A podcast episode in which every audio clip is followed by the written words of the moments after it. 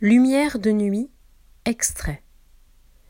La mort n'est point notre issue, car plus grand que nous est notre désir, lequel rejoint celui du commencement, désir de vie. La mort n'est point notre issue, mais elle rend unique tout d'ici.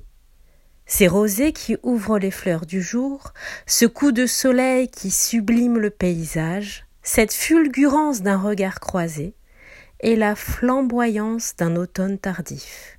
Ce parfum qui assaille et qui passe, insaisi, ces murmures qui ressuscitent les mots natifs, ces heures irradiées de viva, d'alléluia, ces heures envahies de silence, d'absence, cette soif qui jamais ne sera étanchée, et la faim qui n'a pour terme que l'infini.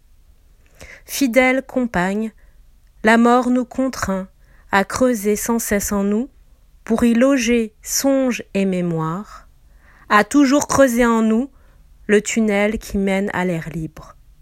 Elle n'est point notre issue, posant la limite, elle nous signifie l'extrême exigence de la vie celle qui donne, élève, déborde et dépasse. C'était un nouvel épisode de Poévie, dire la poésie. Vous pouvez vous abonner à Poévie, dire la poésie sur les plateformes de podcast. Laissez-moi un commentaire pour donner votre avis ou faire des suggestions. À bientôt!